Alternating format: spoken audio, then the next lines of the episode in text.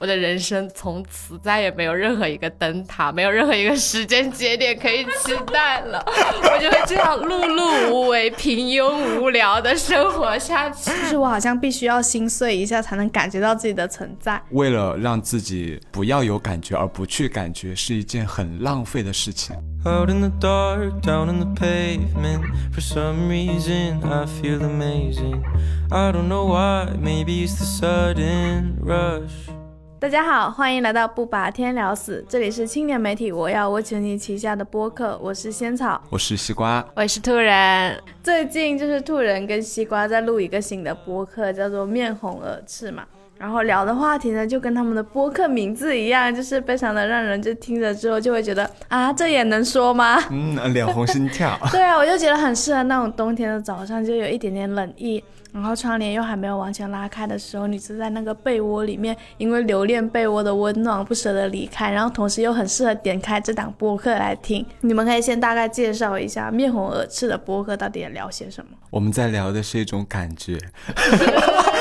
怎么听起来这么装呢？对不起，就是。也像仙草说的，我们会聊一些呃比较暧昧、比较羞耻，可能甚至有些出界的话题，比如说为什么恋爱，大家的恋爱都谈得像上班一样。然后有时候也会聊一些因为太过于敏感而压根发不出来的东西。是，听说你们上一期就发不出来，对，碎了。这一期呢，我就决定说，哦，我也要加入你们，我也想要聊一些就是可能在对象面前不能说的话，或者是非常隐蔽的时刻才能讲的话。然后我们这一期最后选择了一个隐蔽的。心碎时刻来聊，我也不懂为什么仙草在他的提纲上面要加上这么多感叹号，他加的感叹号是那些隐秘的心碎时刻，表示我的兴奋嘛，就是啊，就是好久没有人跟我聊这么面红耳赤的话题了。那我们说到隐秘的心碎呢，就大家可能都有这样的经历嘛，我们的心就在不动声色中就碎掉了。就是你是从什么时候开始学会这样默默的心碎的？我们三个都是那种默默心碎的类型，是吗？有些人是大张旗鼓心碎的。我从小都没有学会这样大张旗鼓的心碎过。我最近开始尝试大张旗鼓的心碎，就是嗯，我们说要聊这个话题之后，我就在我的微信搜索框里面去搜索我提到心碎的次数，然后发现手机要划五次才能全部把我在不同对话框里面的心。心碎，那你的心碎是明目张胆的，但是我发现那些都不是真正的心碎，就说出来的都不是。我发现我有点过于熟练的使用这个词，让它的效果变得像笑死一样。那你之前的话，就是你可能那些真正的没有办法说出口的心碎是怎样子的？我就想到我最开始有记忆的那个，应该是我小学时候，我喜欢小学班上一个女生，就那时候我还喜欢女生。就是那个女生，她是就是跟我差不多高，当时然后也挺古灵精怪的，还是班上的班长，学习成绩很好，性格也很开朗，就和班上的男生都玩得很好。下课的时候能看到很多男生都围着她一起在那聊天啊什么的。我那个时候个子也很小嘛，虽然现在也不高。我们合照的时候，或者是一起排队做操的时候，我就有时候会被安排在跟女生一队，然后就刚好站在她旁边，下意识的觉得，哦，那我们俩还挺配的。这不是心动了吗？这就心动了。对，然后我记得。那个时候我还做过一件挺蠢的事的，现在想来挺蠢的，就是他生日的时候，我就给他送生日礼物。当时很流行带密码锁的日记本，对对对，我就跑去我们那边的文具店，然后精心挑了一本密码锁日记本，还挺贵的嘞。对对，当时我挺贵的，上面还是那种，它外壳是那种软垫的，捏起来很有手感。然后同时我还买了一版。喜羊羊与灰太狼的贴纸啊，那时候就看喜羊羊与灰太狼了吗？对，我我为了检验我的记忆到底正不正确，我就特地去搜了一下，那个是零五年开始播的。哦，OK OK，我就回家之后把那个日记本打开，把每一页都贴上喜羊羊与灰太狼的贴纸。万一他不喜 欢呢？我完全没有想过这个问题，我就在心里觉得这是一个非常浪漫，就是看上去多么精心准备，每一页都有惊喜。那我还会手写一些我在书上看到的那。那些诗句手抄上面去，你怎么那么早就觉醒了拉拉谈恋爱的天赋？然后他收下之后，其实表情没有太多的浮动，我就再也没有见过那个本子。但是我当时很自我安慰，就是说，确实这是日记本，这是密码锁本，是不能让别人看见的，它应该被锁在柜子里。啊，你还自我安慰了，用剧本把它填充起来了。但是后面有一次很直截了当的一次心碎，就是当时是有什么活动还是什么的，男生和女生配一起，我下意识也觉得说我们俩应该会配在一起嘛，就是从身高啊或者性格上，大家一起出去感觉都是最搭的。那个时候我就站在他旁边，然后他旁边还有几个其他女生，他们就在聊，那几个女生就在倾听他的想法，他就问那些女生问起了另外一个男生的名字，问那个男生在哪儿。因为我们当时是坐着，然后他是站着，他就站在那儿，在四处的眺望，在操场上看那个男生在哪儿。关键是我看其他人的反应，就是大家都知道他可能已经暗恋那个男生很久了哦，但是我完全不知道。后那种，对天哪，我一下子在那就有点强颜欢笑了。嗯，心碎了，我共情了。对，那个男生我记得他是很高高瘦瘦的类型，然后平时有些内敛，就是平时不是特别起眼的那种类型。后来现在想起来，换做现在的我的话，我可能会变成那个女生的情敌。你也会喜欢上那个男生，所以这是你弥补心碎的方式。对，重新演绎他，重新幻想他。我刚才听你讲的男男女女，就是大家学生时代一起很热闹的场景的时候，我想起来，我有一个隐秘的心碎，在那时候是高一的时候吧，就是我们班那时候还有那种舞蹈课，然后是那种交谊舞，大家会去楼上的舞蹈教室一起跳舞嘛。然后我们班其实女生很少。男生很多，但是交谊舞就是会有搭配的情况嘛。当时老师就说，大家可以邀请自己就是想要一起就是一起跳这个舞的人来跳舞什么的。就是我跟我的同桌站在窗边那里，有四五个人就是同时走过来。然后他们都同时邀请了我同桌，没有邀请我啊！就是里面还有一个，就是是我那种当时有好感，就没有到喜欢，但是有好感的男生。你刚才讲那种青春萌动的画面的时候，我就突然记起了这个画面 啊！我觉得我还有一些那种默默心碎这种状态，应该是跟我的家庭有关系的。我觉得我就是在跟我的家人相处的过程里面，这种模式里面习得了这种默默心碎。因为我很记得一个场景，就是。有一年中秋的时候，大家不是会在家里赏月嘛？当时呢，就是我对面的邻居，他来邀请我爸爸过去他们家喝茶。我妈其实是跟那家邻居吵架了的，她跟那家邻居是不来往。然后当时我爸就跟那个邻居说：“好，我等一下过去。”然后那个时候我一直在观察我爸的反应，就是我觉得我爸到底会不会真的过去？因为我很希望他不要过去，因为我很害怕他一旦过去了，我妈回来知道了之后，他们两个就会吵架嘛。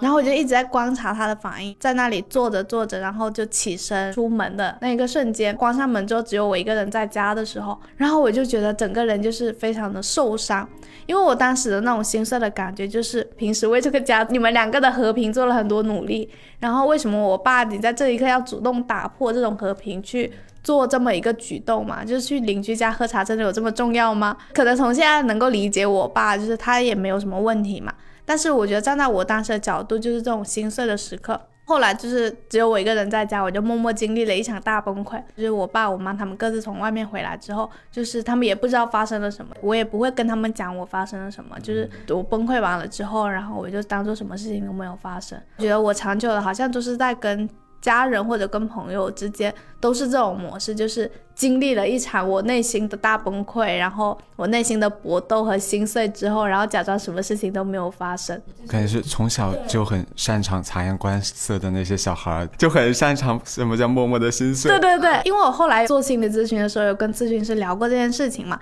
然后他就说，是因为我觉得就是即便心碎了，让别人知道了，别人也不会在意吗？然后我说是这样，就是我我觉得是这样子的，所以我就不会主动跟别人说我现在很心碎，你要安慰我，或者是你不要这样做之类的，我就只会默默的在心里想。我觉得我会默默心碎，是因为很多时候我觉得我那种心碎会伴随着一种羞耻感，就是我没有办法把为什么会让我心碎这个事情说清楚。就是说，呃，小学的时候，因为我经常转学嘛，然后有一次来到一个新学校的时候呢，那个时候班级分组的模式是前后左右的四个人一个小组这样子，然后我当时就特别的想融入这个小组，然后我就。从我家里面带了我认为拿得出手的一些东西来到学校里面，比如说我带了一本就是包装很精美的安徒生童话，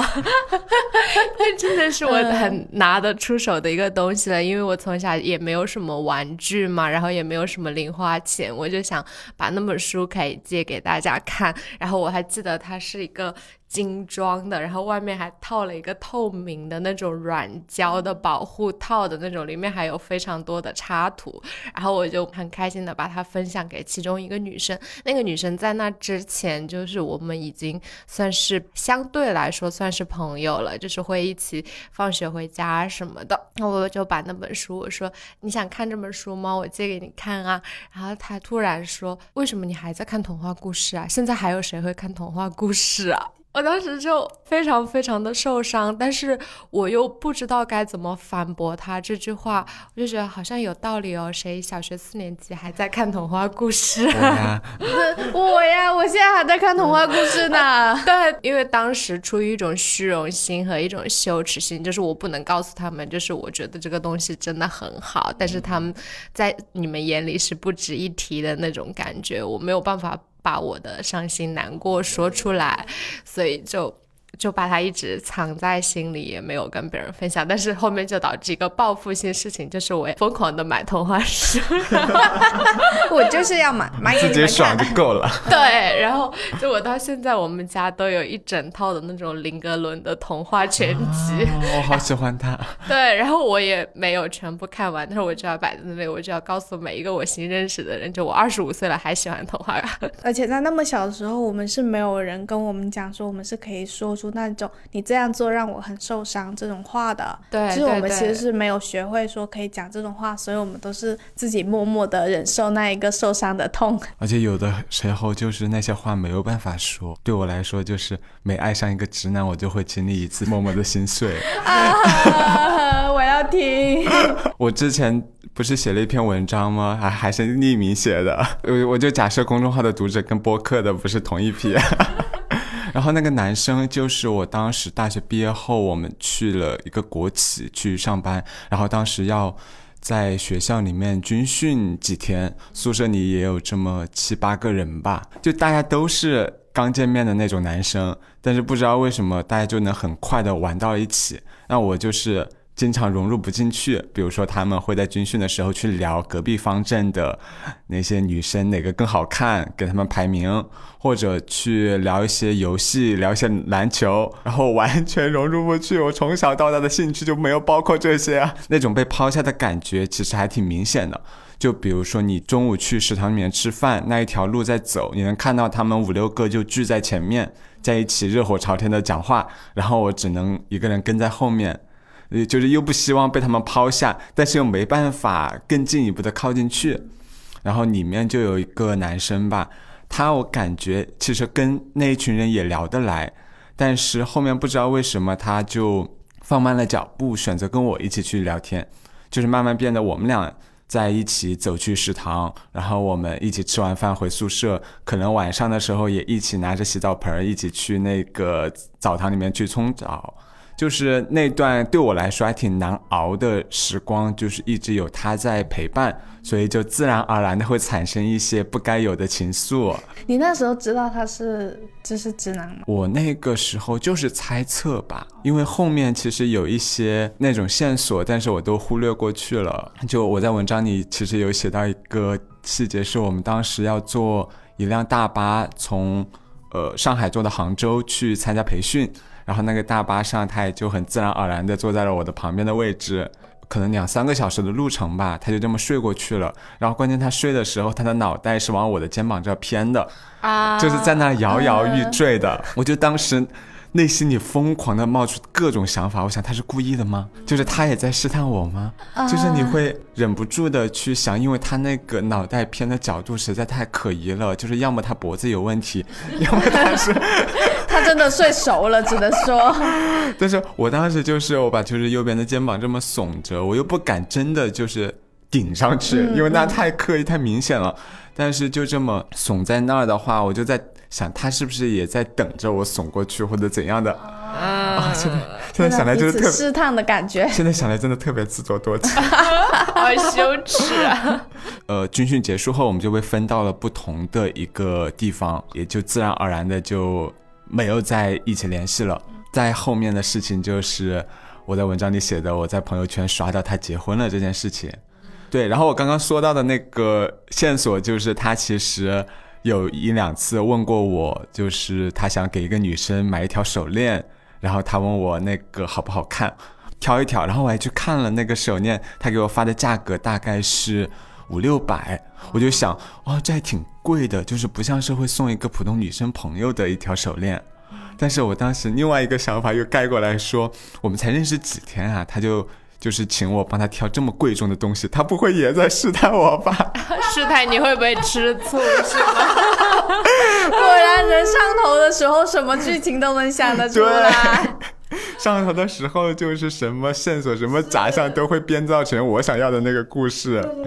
但是那篇文章里面其实没有写的，有一年过后可能还见过一次面，是在春节前。然后我要到武汉去转车，他那个时候也在武汉，我们就说约出来见见面嘛。其实也是像平时的那种相处模式，就是聊些有的没的，然后就一起去吃了一碗面，然后去光谷广场那边逛了逛。因为我要赶晚上的火车，然后我们就说送他到酒店，我们就走。送他回去的路上，我其实都还揣着一丝不死心，就是就是很希望找到他露出破绽的那一面嘛，就是一直假想着他有那个破绽在。到了傍晚夕阳落下的时候，他就说他回酒店了，我们就一起走过一条天桥，因为他的酒店就在天桥对面。我就在天桥的路上都还觉得说会有一些事情发生，就可能会邀请我去他暂住的酒店里面去坐坐呀，去怎样子的，但是他。到了天桥的尽头，他也没有说什么话，他就说那就送到这里吧，然后他就直接走了，就是我甚至都没有来得及下天桥，他就说拜拜，下次见。然后我当时表现的也很正常，我就说拜拜，下次见。我就我把我觉得我把自己藏得很好，但但是就是往回走的时候，就是那种错愕或者有些茫然的心情才慢慢的浮现出来。哦，心碎了吧？确实是碎了吧？就是。感觉身体就是那些碎掉的心在一点一点从自己身体里面漏出去，然后整个人就有一点失重的感觉。因为是天桥上，底下就有很多的车来来往往，然后就在脑子里想，哦，那些车轮胎就把我的心一点一点碾成粉末，好矫情。就是天桥上洒满了你碎掉的心。对，原来光谷天桥上有西瓜这样的回忆，可惜现在那些天桥已经全被拆掉了。被拆掉了吗？天哪，说明这段往事也要被拆掉了，过去了。对，我发现我也在故意的想要把这些。可能是我自作多情的部分全部从我记忆里删除。就是比如那篇文章发出来之后，还有一件事情，就是他来找我聊天了。他看到了吗？我他应该没有看到，但是他有一天发消息给我说，他看到一张图片，那张图片里的人长得很像我。不知道你懂不懂这种杀伤力？一两年，很多年没有见了，回马枪。他突然说这个人很像我。啊天哪！这句话其实如果放在异性恋里面，其实是蛮暧昧的，非常暧昧。对，然后我就回他说。一点都不像，你是不是不记得爸爸长什么样了？你好，你好直男。这个爸爸玩尊玩的好刻意呀！真的，就我们俩对话就是这个样子的，平时就是这样子的。我跟他的对话和我实际的内心感受完全是两条轨道。因为那场对话还要继续下去，我就很刻意的问他。婚后生活怎么样啊？就是问了之后，我感觉他好像没有什么兴趣去聊这个话题，然后那次就无疾而终了。这种真的是无法追溯，就是到底那个人他是不是有试探的成分，还是说都是自己自作多情的呢？真的很难讲。对啊，这是一场历史弥久的心碎，记忆犹新，真的是 记忆犹新的心碎，其实还发生了蛮久的，就是。因为我自己会有一种，就是好像越长大一点点，会开始启动那种自我保护模式，就你会迅速的让那些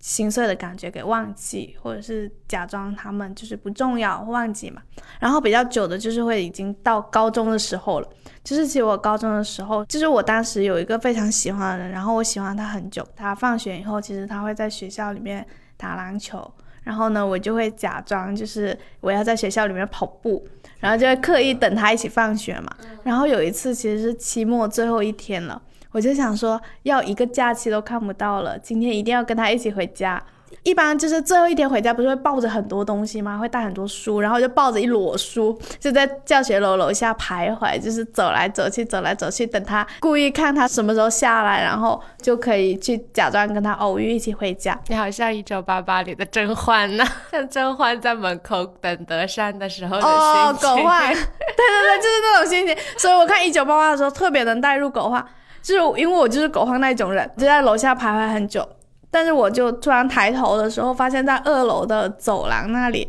看到了他背着书包，然后跟他的好朋友一两个人一起，就是在走廊那里聊天。然后他也看到我了，他转过头来跟我挥手打招呼，然后说拜拜。哈哈哈就他以为我要放学回家了，然后我就有一种我的邀请还没有说出口，但是就被拒绝了感觉。而且我看他跟他的朋友在那里聊得非常开心，我有一种好像待在一起真正舒服的，就是他跟他的朋友们待在一起的时候，然后就开始想说他可能跟我待在一起的时候是没有这么舒服的。然后他最好的朋友就是他的那些朋友，就是我是排不上他最好的朋友，就我当时甚至没有想别的，就我觉得我是排不上他最好的朋友那个位置的。然后我就一个人抱着那些书回家的，然后我甚至记得就是我们老家的路都不是很大的，我就是贴着墙角走路，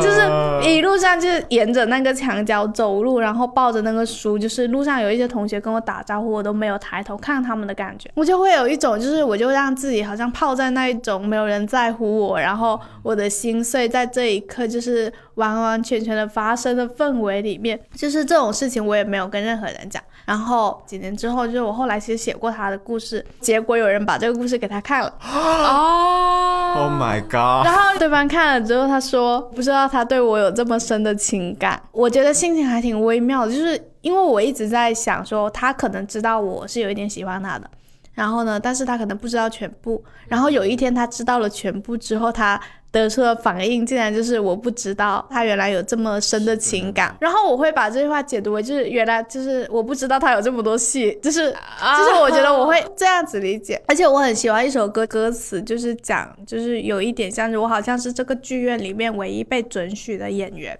然后我就会觉得，在这一段就是暗恋的故事里面，我就是那一个在一条走廊上面构筑起很多独角戏的人，然后就在这些独角戏里面表演我的心碎。说到走廊，我也想起有一个很印象深刻的画面，就是嗯，也是我高中的时候，那时候我是比较明目张胆的，就不是暗恋的喜欢我们同班的一个女生，但是呢，同时那个女生她也明目张胆的喜欢着隔壁班很漂亮的一个女生，那个时候我就是和她就是是处于那种好朋友的状态，但是其实。他是知道我喜欢他的，然后他甚至会就是有一点点像利用这份喜欢的那种感觉吧，就他不会拒绝跟你靠近、跟你暧昧什么的，但是他会让所有人都知道他喜欢隔壁班的班花这件事情。隔壁班的班花他是住在校外的，然后他每天中午和傍晚都会出去回家吃饭，就是每天到了傍晚的时候，他就会站在走廊上，然后假装看夕阳特别好的样子，然后。我只要凑过去，就会发现班花在底下从那里慢慢的走过来。天呐，当时那种感觉就是，好像是因为我知道他明目张胆的喜欢别人，但是我还是要选择喜欢他。那这种心碎好像就是一种活该，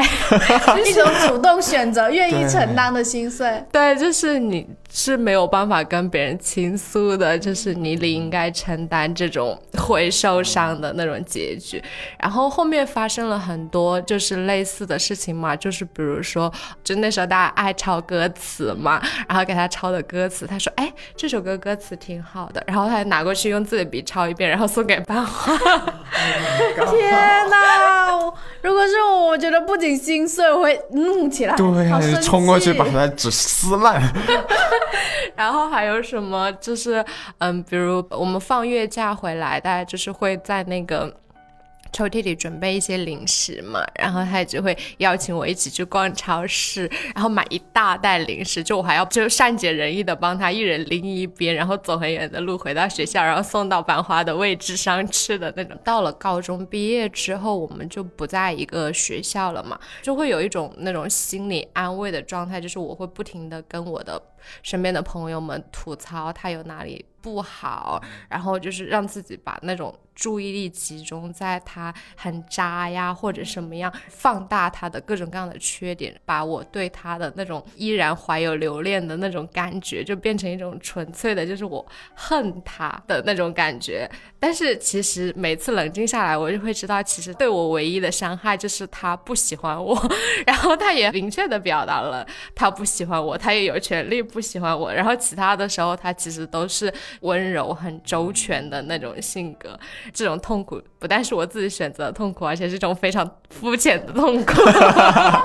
就是其实他没有那么坏，但是你就是必须要讨厌。对，就是说服自己去恨他，去讨厌他，就是心碎的下一个阶段，疗愈阶段了已经。我那时候也会有，就心碎的下一个阶段。我觉得我可能根本不是喜欢他，我就是想要去找出这个人的破绽而已。因为我觉得我一直觉得他是一个很温柔、很周全的。就像你刚才说的，就是他是一个看起来好像全都是优点的人，他对你也永远的那么温柔和气，就这么一个人，然后你就想说他身上难道没有别的缺点吗？就是他难道没有任何破绽吗？你就疯狂的想要去找出那些破绽来，然后就会对这个人更加的有注意。但你会发现，最后喜欢上的反而是他那些破绽。会吗？我觉得我喜欢他完美的一面。我也是。就是我会有一种，如果我发现他身上比较软弱或者比较怯懦的那一面，我会觉得可能这一面只有我知道。他在外面依旧装得很完美，然后只有我知道的话，那这一份可能我们之间会有更独一无二的一种连接。我觉得这种就是喜欢变成一个更深的喜欢的过程。所以我觉得我对他的喜欢就一直是很平，你不会有那种真正了解这个人的。感觉就是除了刚刚聊的很多可能不同的心青春期的心碎，不同的心碎感受和反应外，我们的心碎对象可能也五花八门。就是你们有没有因为一些比较特别的对象心碎过？不知道具体该说这个特别的对象是说为自己心碎还是什么？就反正我蛮无厘头的一次心碎，是我十五岁生日的时候。然后那个时候呢，在那之前我又有一本很喜欢的，就是长篇。小说，它叫《夜色马其莲》，我超级喜欢儿童文学的那个。终于，终于，我终于在现实生活中碰到了有一个喜欢他的人。我家里还有全套，我也有。但是此刻我融不入。那时候就很喜欢那本小说，而且因为它是连载系列的嘛，就是它每年才会出一本，然后它有一共有十本，所以我就是从初中一直看。然后呢，它的那个故事开篇就是在女主角。十五岁生日那天，他的爸爸离开了，只给他留下了一只娃娃和一个钥匙。除了钥匙，还有一张纸条，就是说，呃，我去找妈妈了，你要照顾好自己。他就由此开启了一系列就是独居但是很奇幻的生活。是，对不起，我忘了。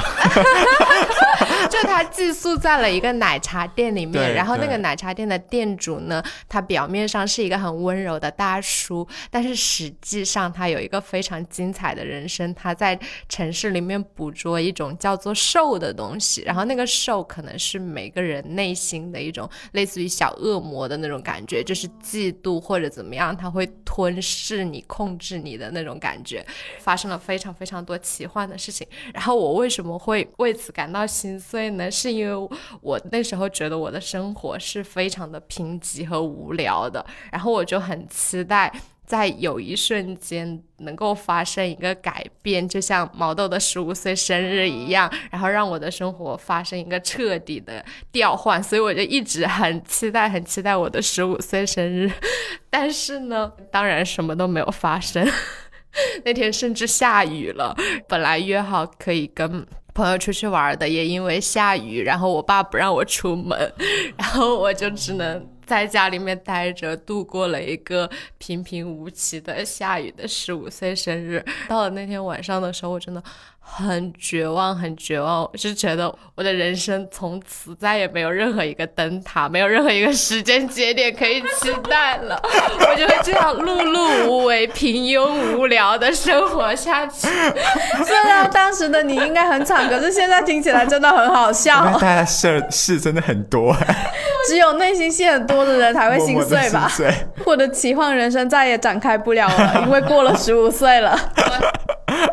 那深藏呢？刚刚就是说这种投射的那一种感情，就是我其实本来我是想不出来说我到底为什么特别的对象心碎过的。今天那个西瓜就是发了一首歌，他就说就是我也在心碎了之类的时候，我就突然想起来，就是其实我是会有那种听一首歌的时候感受到那种心碎的感觉的，就是没有什么事情发生，但是你就是觉得很。就是 heartbroken，就是那种感觉。然后，而且我迅速的就想到那首歌是那个风中有朵雨做的云，而且是那个裘德唱的那个版本。就是我不知道为什么，就是我当时就是之前一个人出去旅游的时候，在那个苏州的园林里面，就是我一个人走到一个园子里面，然后在那个石椅下面坐下来的时候。脑子里面就是自动的出现了这首歌，后来就是我感觉我整个苏州之行都跟这首歌就是分不开，就是脑子里面一直在回转着这首旋律，就是我不知道它为什么会突然出现在我脑海里面。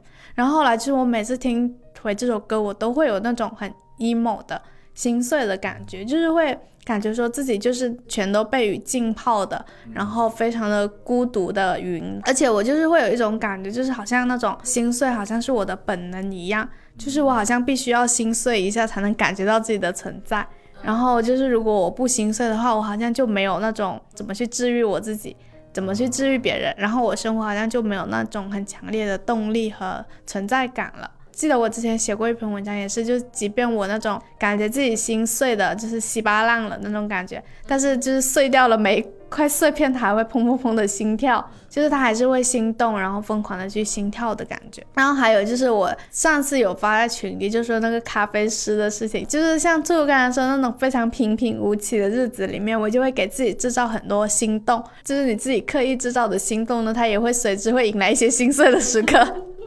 就像那个咖啡师，就是因为那个咖啡师长得很帅，然后呢，我们就是经常去那里买咖啡的，感觉说你在那跟那个咖啡师对话的时候，他的语气非常的温柔，他好像已经记得你了。当时是生意会在旁边起哄说，就是你跟他讲话的方式好像跟小孩子说话啊之类的。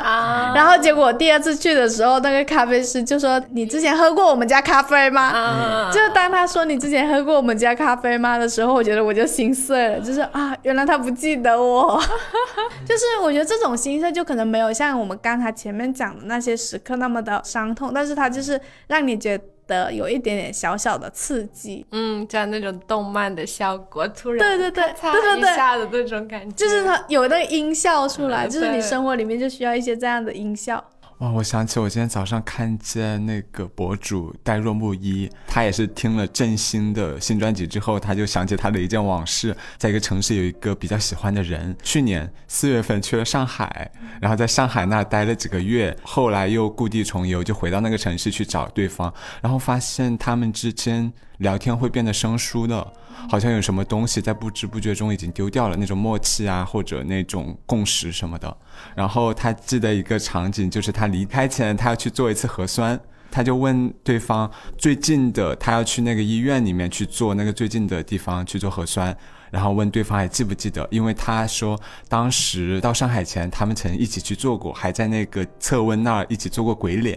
然后对方说他不记得了，他说哦那个医院啊啊确实是最近的哦，他就一下就是这种也是不记得了这种画面，就让他觉得自己好像停在原地，但对方已经那两个多月就是生活。发生了很多事情，然后他已经不太记得他和他之间这种微小的情感上的褶皱了。其实我有时候会听到这样故事，也会因为这种情感共情而感觉到心碎，对，因为那种感觉很微妙。而且我有时候会想起，就是可能我跟以前的人的生活，就是我们已经各自已经向前走了很久了。然后呢，如果你某一瞬间想到了，就是对方会不会也还在留恋的过去某一个瞬间的时候，就会忍不住觉得，嗯，就是心碎一下那种感觉。我的那些特别的心碎对象还挺具体的，它是一部电影，是即将再次上映的《爱乐之城》，我觉得应该也是很多人的心碎电影，大家都会一直听那个《啦啦 Land》那首歌。对。我记得我当时第一次看的时候是大二还是大几寒假的时候，然后和我当时两个女生朋友一起去看的，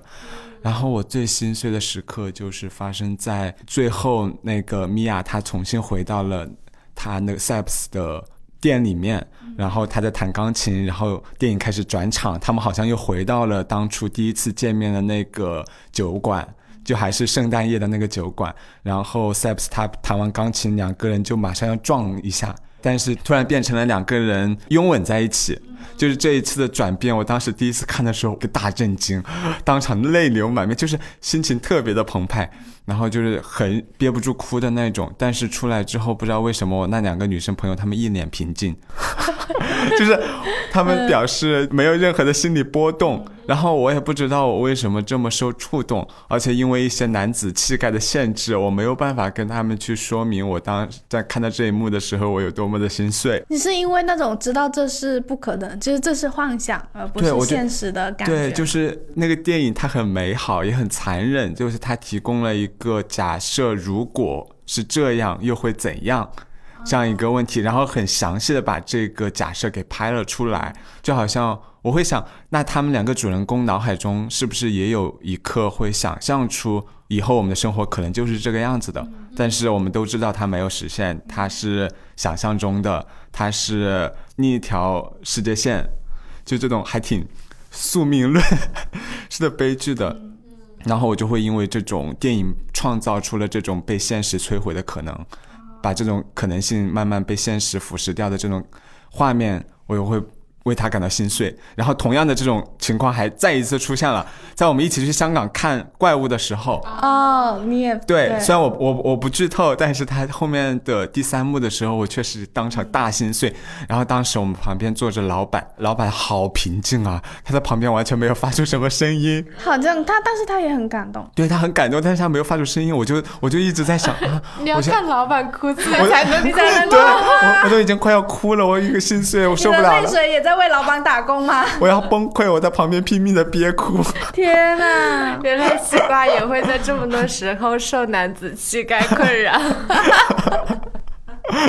我以为你已经不会被这种困扰了。我不会，我还是会觉得在大家面前我要维持一些体面。然后大家也都心碎过很多次了，就发现心碎的次数多了，好像也会形成一些不同的应对的方式，就是。有些人会更加让让自己的心碎更加的熟练，比如我，然后有些人就可能像突然一样，现在会更加小心翼翼的去对外敞开这份心碎，然后也可能会有一些人会武装自己的心，让自己变得心硬一点，比如阿车，心硬。我想问，就是你是哪一种？我觉得我是健忘型模式。我我那天就是翻微博的时候才发现，就是原来我发过一个心碎时刻。我当时在那个微博里面说的，就是说就是有一天我去那个厄沙岛的时候，然后那个落日非常的好看，我就拍了照片，就是犹豫了一下，我就想说我要不要发给他，最后就决定还是发给他了嘛。而且我是六七点的时候发的图，但是等到晚上十二点的时候，他才回复了一个表情包，然后我就发现就是这件事情。是我对这段关系的期待熄灭的时候，就是如果我不是看到这条微博，其实我已经忘了发生了这件事情了。我一直回想起我们这段关系的时候，我想到的都是。我是那一个加害者的角色，就是我是一个非常坏的人，然后我是一个就是并没有投入到这段关系里面的人，我迅速的就走了。我是这段关系里面那一个给对方制造心碎的人，在我的记忆里面是这样子的。但是我重新看回那条微博的时候，我才发现哦，原来我把我的心碎时刻给藏起来了，就是我主动的忘记掉了一些对方让我感觉到心碎的时刻。然后就把全部的，就是好像犯错的那一方，全部的堆在自己身上。你是会觉得就是自己承担责任，你会更好受一点吗？会觉得自己没有被伤害，你是主动的那一方？对我，我以前就是一直都是处于那一种可能被心碎，然后被抛弃、被伤害的那一方嘛。然后我可能就是在某一刻，我觉得说，就是我不想要再让自己看起来那么渺小，然后不想要让自己看起来是一个非常容易被人抛弃的人，所以我就要掌握一段关系里面的主动权。所以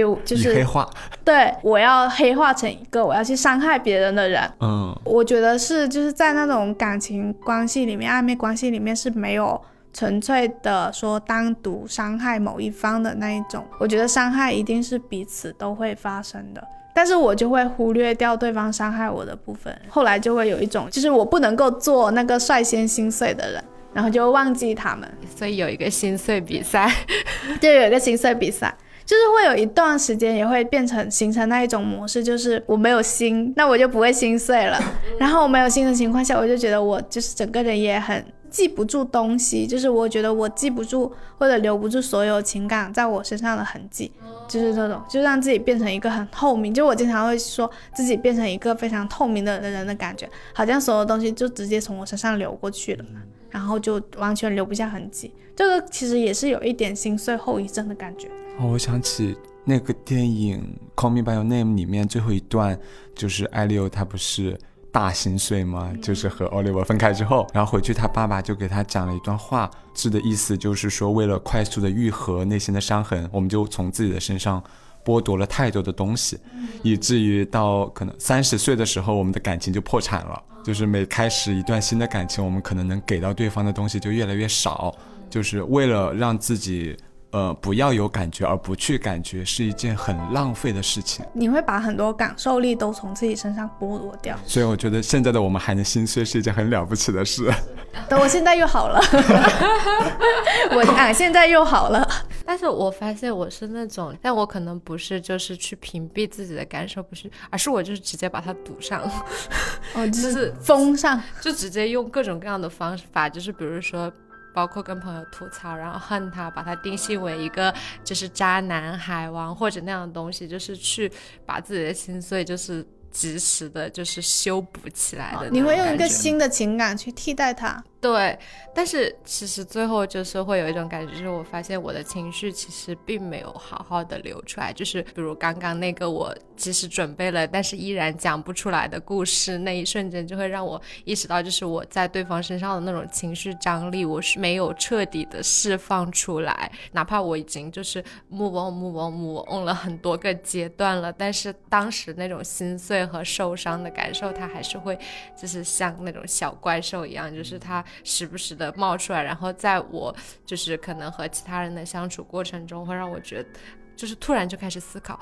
所以我这个样子是可以被喜欢的吗？那当时为什么他不喜欢我？他 为什么要伤害我？我要哭了。他就会一直一直的，就是在我心里缠绕这样子的问题。然后其实我是不知道该怎么办的。然后后来我就是有看一条微博主，就说他去见他的心理。咨询师的时候，他的心理咨询师说，就是你最好是可以真正找到那个人，把那个让你困扰的、造成你心碎的那个问题问出来。你要获得那个你被伤害的具体的原因，然后你才能在这件事情上面真正的 move on 嘛。但是呢，出于尊严，我又不能做这个事情。死结，